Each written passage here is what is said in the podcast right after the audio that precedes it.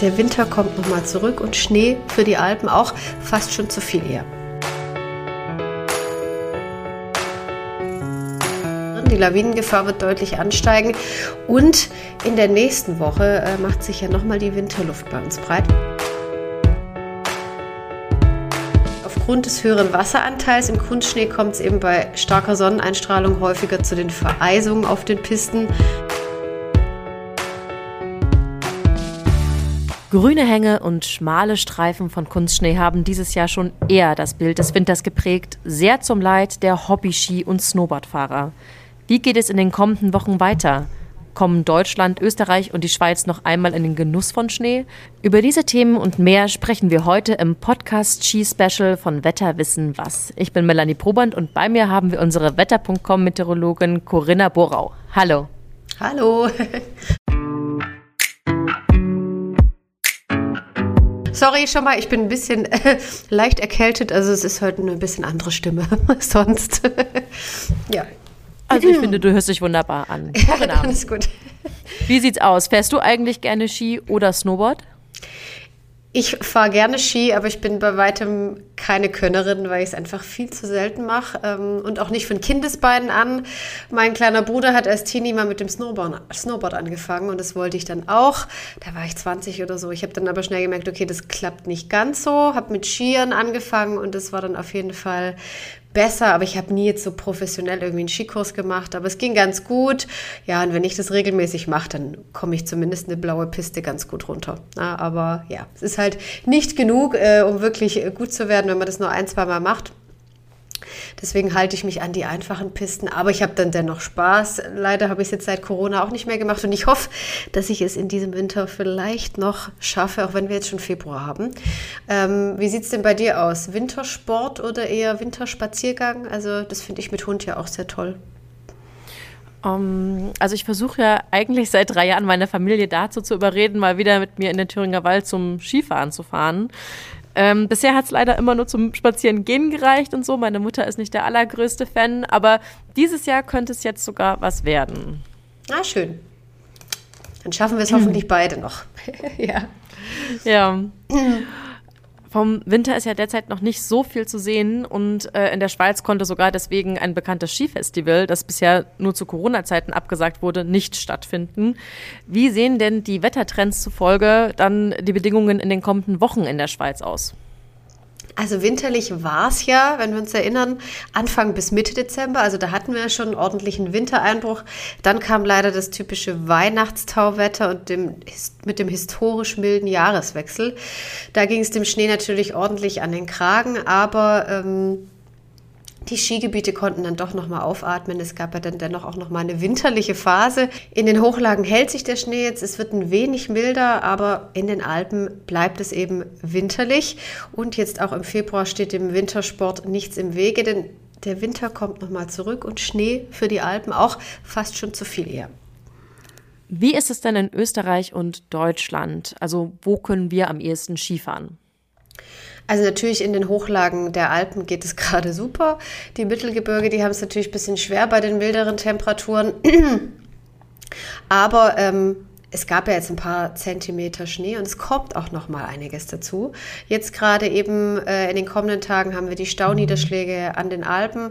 Das ist fast schon wieder zu viel des Guten. Da sind bis Sonntag halt wirklich nur für die höchsten Lagen bis zu zwei Meter Neuschnee drin. Die Lawinengefahr wird deutlich ansteigen und in der nächsten Woche äh, macht sich ja noch mal die Winterluft bei uns breit. Wir haben frostige Nächte, also überall da, wo man auch zum Beispiel mit Schneekanonen nachhilft, da kann sich das Ganze dann auch halten, weil es wirklich nochmal winterlich kalt wird, besonders in den Mittelgebirgen und Alpen. Wie sieht es da bezüglich der Lawinengefahr aus? Ja, die wird natürlich enorm ansteigen, denn gerade eben die Lawinengefahr ähm, steigt an, wenn wir enorm große Schneemassen haben, plus Sturm, Schneeverwehung. Das sind alles Risikofaktoren, die wir jetzt in den nächsten Tagen haben. Und auch so große Temperaturschwankungen, wie wir es ja jetzt schon öfters hatten. Also im Dezember erst kalt, dann mild, dann wieder kalt, jetzt wieder mild. Das sind alles äh, so Dinge, die den Schnee oder halt die Schneemassen irgendwie instabil machen. Also ich persönlich würde immer auf den Pisten bleiben und mein Tipp natürlich, sich über die aktuelle Situation informieren Ja, und bitte natürlich nicht sich selbst und auch andere in Lebensgefahr bringen. Also gerade jetzt am Wochenende sollte man erstmal äh, die Alpen meiden, wenn wir wirklich so viel Schnee plus Sturm haben. Danach äh, könnte sich es entspannen, aber da muss man wirklich äh, immer wieder nachschauen, wie da die aktuellen, die aktuellen Prognosen sind. Jetzt haben wir es ja eigentlich in den letzten Jahren schon auch ab und zu gehabt, dass wir da nochmal äh, Anfang des Frühlings einen überraschenden Wintereinbruch erlebt haben. Wäre das auch möglich im März? Ja, durchaus. Also wir hatten selbst im April nochmal äh, Schnee bis ganz runter. Erst letztes Jahr hatten wir ja lange keinen Winter bei uns. Und dann gab es im April nochmal Schnee bis in tiefste Lagen. Also ich brauche es dann nicht mehr wirklich oder wie siehst du das? Also ich muss ganz ehrlich sagen, ich brauche eigentlich genau zweimal Schnee im Jahr und zwar einmal zu Weihnachten und einmal, wenn ich Skifahren will, dann so eine Woche oder so und dann reicht mir das eigentlich auch schon wieder. Okay, das wäre natürlich äh, großes Glück, wenn das Wetter das genau abpassen kann, wenn du, in, wenn du Skifahren möchtest. Zu Weihnachten kann ich es auch verstehen, aber wir wissen ja, dass das eher äh, selten der Fall ist. Leider, ja. Ja, apropos selten, ähm, Winterstürme kennen wir jetzt eigentlich auch schon fast gar nicht mehr so sehr, ähm, obwohl die auch in der Vergangenheit hin und wieder mal aufgetreten sind. Wie sieht es denn da dieses Jahr aus? Gut, stürmisch äh, ist es ja jetzt gerade auch bei uns, war es jetzt auch äh, im Januar. Ähm, wir hatten zahlreiche kräftige Tiefs gerade zu Jahresbeginn. Dementsprechend oder deswegen war es ja auch so mild, weil die natürlich äh, die milde Luft aus Westen bzw. Südwesten anzapfen. Ähm, diese kräftigen Tiefs, die kann es eben jetzt gerade äh, im Januar und Februar häufiger geben, auch in Orkanstärke. Zeynep hatten wir letzten Februar über 150 Kilometer an der See und bevor jetzt der Wetterumschwung in der neuen Woche kommt, bleibt es auch bei uns erstmal windig bis stürmisch. Also das kann es immer wieder geben. Wenn wir jetzt so ein bisschen schauen, im Laufe des Klimawandels hat sich ja auch so ein bisschen ähm, das Wetter im Winter verändert. Also vergleicht man die diesjährigen Bedingungen mit denen des letzten Jahres, hat sich da viel getan? Also im Vergleich zum letzten Jahr haben wir ja auf jeden Fall mehr Winter. Also wir hatten ja wirklich auch, auch im Flachland äh, immer wieder Schneefälle und verbreitet Frost. Also ich würde sagen, der Winter hat uns jetzt äh, schon viel gezeigt in Sachen milde Luft, Rekordtemperaturen eben gerade zum Jahreswechsel, aber eben auch schon ordentlich Schnee. Das kommt ja jetzt auch wieder auf uns zu. Und das zeigt natürlich auch mal wieder, was auch ähm, im Winter der Zukunft möglich ist. Wir haben natürlich fast schon frühlingshafte Temperaturen, aber es kann immer wieder auch krasse Schneeereignisse geben. Also der Klimawandel schließt das nicht aus, auch wenn tendenziell natürlich die Temperatur steigt und ähm, es natürlich gerade in den tiefen Lagen immer schwieriger wird für Schnee. Mhm, äh, Stichwort Zukunft. Also es kommen ja mittlerweile immer mehr Schneekanonen etc. zum Einsatz. Wie könnte sich denn der Skisport in den kommenden Jahren entwickeln? Fahren wir irgendwann einfach alle nur noch in einer Skihalle in Neukölln?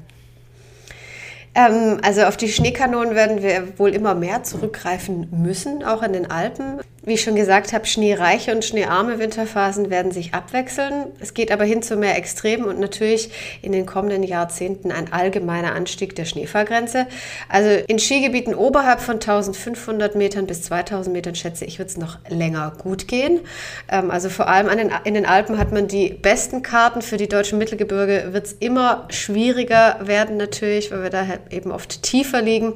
Also da wird es in den kommenden Jahren und Jahrzehnten schwierig. Da bringen dann auch Schneekanonen nun nichts mehr, wenn die Temperaturen auch nicht mehr um die 0 Grad sind.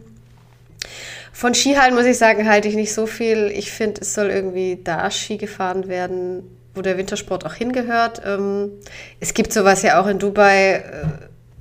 Äh, soll bitte niemand äh, falsch verstehen, aber ich finde es wirklich Schwachsinn.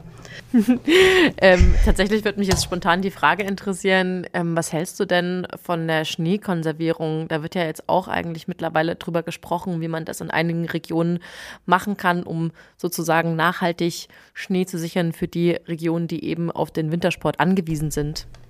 Ja, ist lustig, da habe ich nämlich auch erst eine Doku zugesehen. Ähm, wie es eben manche, manche Skigebiete natürlich schauen, okay, wie können wir irgendwie nachhaltiger werden? Und da ist das, dieses Snow Farming natürlich eine, eine Möglichkeit, äh, finde ich natürlich gut. Auch wenn das natürlich das Problem dauerhaft nicht lösen wird, aber man kann zumindest äh, ja, das so energietechnisch ein bisschen auffangen, was man sozusagen sonst mit äh, Schneekanonen verbrauchen würde. Ja, die brauchen eben viel Wasser und Strom. Ja,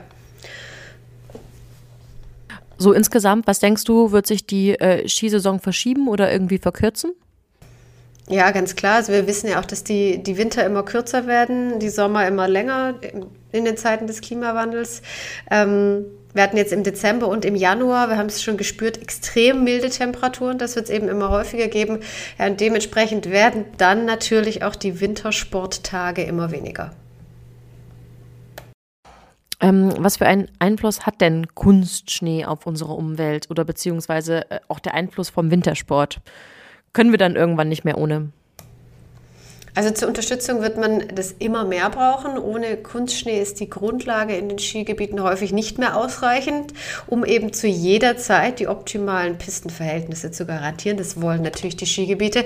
Das erwarten auch irgendwo natürlich die Wintersportler, die da ankommen. Ähm, die Schneekanonen verbrauchen aber eben, wie ich schon gesagt habe, viel Strom und Wasser, also keine so gute Umweltbilanz. Ähm, und in seinen Eigenschaften unterscheidet sich der Kunstschnee auch ein wenig vom Naturschnee. Das wird jeder, der viel auf den Brettern steht, äh, wahrscheinlich äh, unterschreiben können. Ähm, der Naturschnee hat eine sechseckige Form und ist schön weich und locker. Also das sieht man ja auch, wenn man nach einem Schneefallereignis so durch den Schnee geht und es so ähm, fluffig ist. Und Kunstschnee ist eher kugelrund, der eben aus den Schneemaschinen kommt. Und aufgrund des höheren Wasseranteils im Kunstschnee kommt es eben bei starker Sonneneinstrahlung häufiger zu den Vereisungen auf den Pisten. Ja, mit der größeren Portion von dem künstlichen Schnee. Und infolgedessen bilden sich eben diese unbeliebten Eisplatten, auf denen die Leute nicht, die SkifahrerInnen und SnowboarderInnen nicht wirklich gerne fahren. Kann man eben auch mal wegrutschen. Und trotz dieses Nebeneffekts hat der Kunstschnee auch einen ganz klaren Vorteil gegenüber dem natürlichen Schnee, der vom Himmel fällt. Er schmilzt nämlich viel langsamer und sorgt eben dadurch für längeres Pistenvergnügen. Also das ist zumindest ein kleiner Vorteil. Ähm, und durch seine Beschaffenheit ist es außerdem möglich, höhere Geschwindigkeiten beim Abfahren zu erreichen. Ich bin ja eher langsamer unterwegs, aber die Skirennfahrer, ähm, die wissen das auf jeden Fall sehr zu schätzen. Also wir sehen, Kunstschnee hat Vor- und Nachteile. Was äh, würdest du denn persönlich machen, wenn du in Charge wärst? Also äh, gibt es da eine Methode, wo du sagst, das hältst du für am nachhaltigsten? Boah, das ist eine gute Frage. Das, äh, das ist, es ist sehr schwierig, weil natürlich, ähm, man darf nicht vergessen, äh, die Region, die ähm, wo Wintersport ganz groß geschrieben wird, die leben ja auch davon. Also da hängen ganz viele Arbeitsplätze dran. Und natürlich bin ich auch dafür, dass diese Wintersportorte irgendwie erhalten bleiben können. Und wenn das halt natürlich irgendwie mit den, mit den Schneekanonen sein muss, dann ist es so.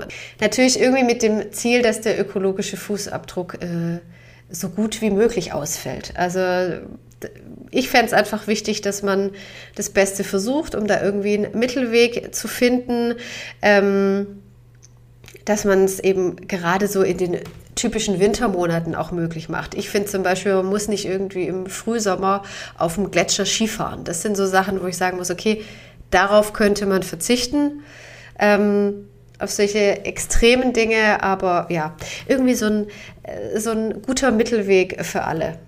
Das wäre mein, äh, mein Weg. ja. Hm. Ja. ja. Nee, hört sich eigentlich auch ganz vernünftig an. Ich glaube, die Meinung teilst du mit vielen anderen. Es ist auf jeden Fall eine Debatte, da könnte man jetzt auch noch stundenlang weiter diskutieren, weil es da einfach so viele verschiedene Aspekte zu berücksichtigen gibt. Aber ich finde, das ist jetzt gerade ein schöner Abschluss. Ähm, liebe Corinna, schön, dass du da warst. Vielen Gerne. Dank. Vielen Dank auch an euch, liebe Zuhörer, dass ihr wieder reingehört habt. Wenn euch diese Folge gefallen hat, abonniert uns gerne auf Spotify, iTunes, YouTube und Co. Ich verabschiede mich jetzt. Ciao, bis zum nächsten Mal.